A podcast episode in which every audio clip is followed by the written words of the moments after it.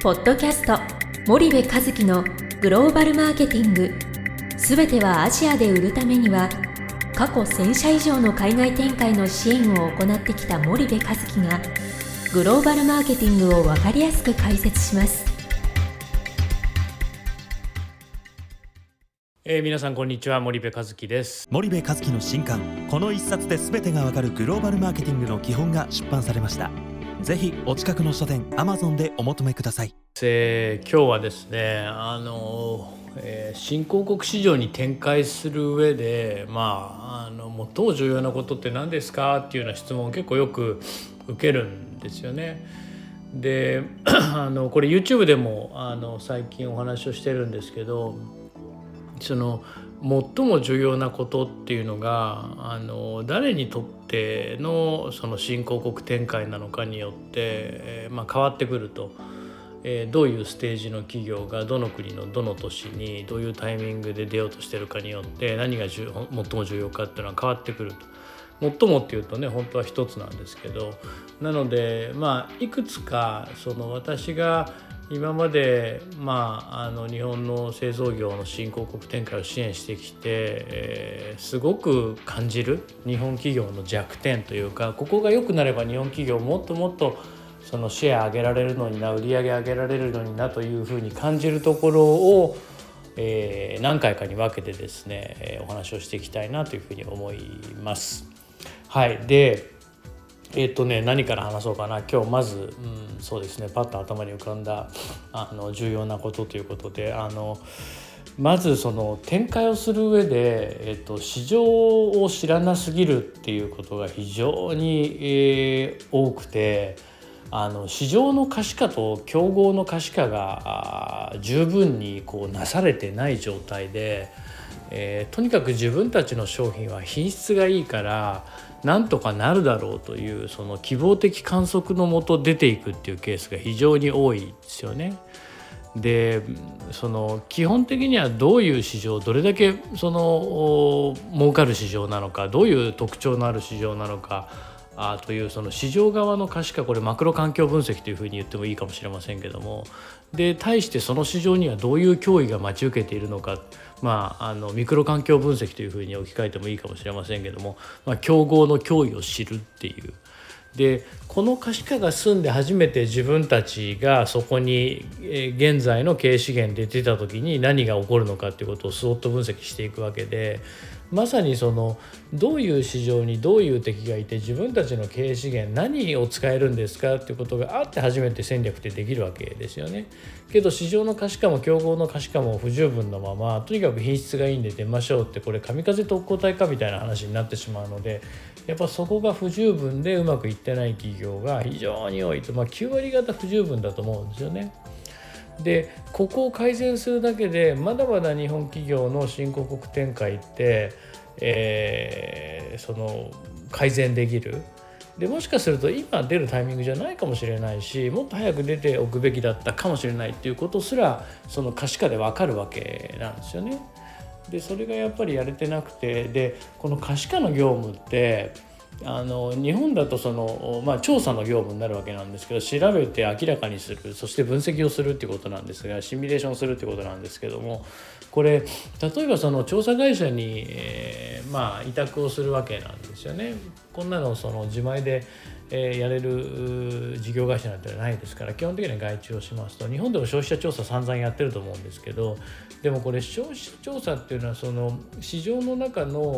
本当に一部の消費者とか、まあ、ユーザー調査みたいなあところの部分でその調査の業界でいうと消費者系の調査と産業系の調査って2つのあの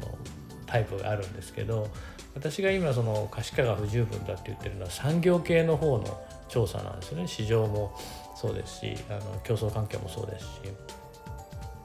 でそういったことに積極的に費用をかけていかないといけないですしそこの費用を過去その会社として、えーと、かけたことのないないのでなんか自分たちで集めろみたいな指示が上から飛んでくるみたいなびっくりするような会社も結構まだまだ多くて。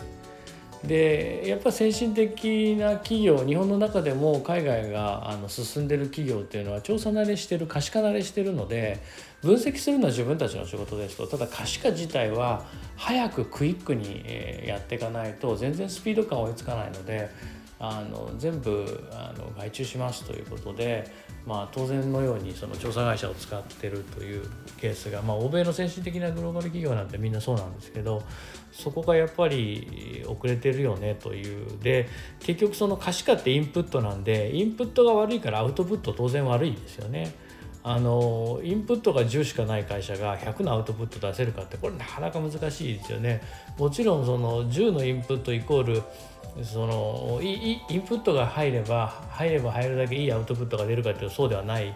ですけどもその自分たちの会社の中で過去の経験とセンスでいいアウトプットに変えていってでアウトプットっていうのが戦略だとするとそれを実行して得る成果売上であったりシェアをアウトカムという定義にするならばやっぱりその最大限必要なインプットって絶対あるんですけどここがやっぱ少なすぎるめちゃめちゃ少ないインプットの中で、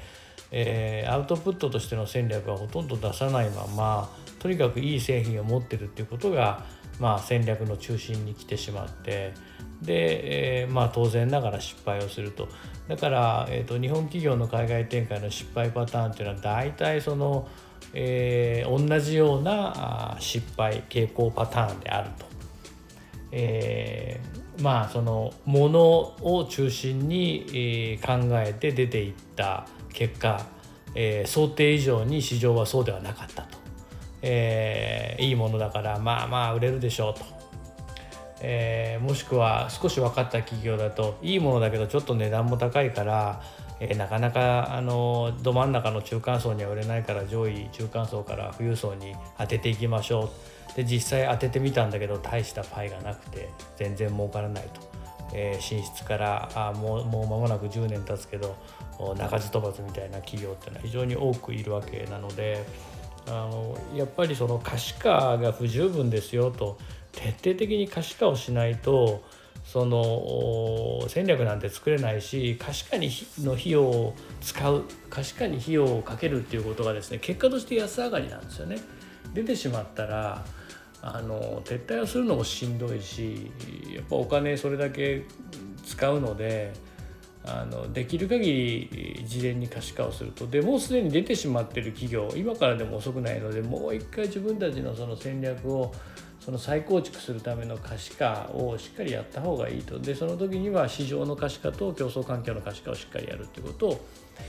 え、やっていくという必要があると思います。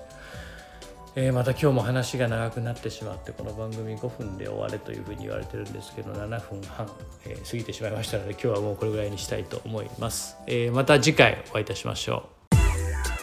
本日のポッドキャストはいかがでしたか？番組では森部和樹へのご質問をお待ちしております。皆様からのご質問は番組を通じ匿名でお答えさせていただきます。POD cast アットマーク spydergrp.com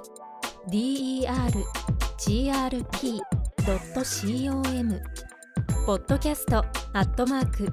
スパイダー grp.com までたくさんのご質問をお待ちしております。それではまた次回お目にかかりましょう。ポッドキャスト森部和樹のグローバルマーケティング。この番組はスパイダーイニシアティブ株式会社の提供によりお送りいたしました。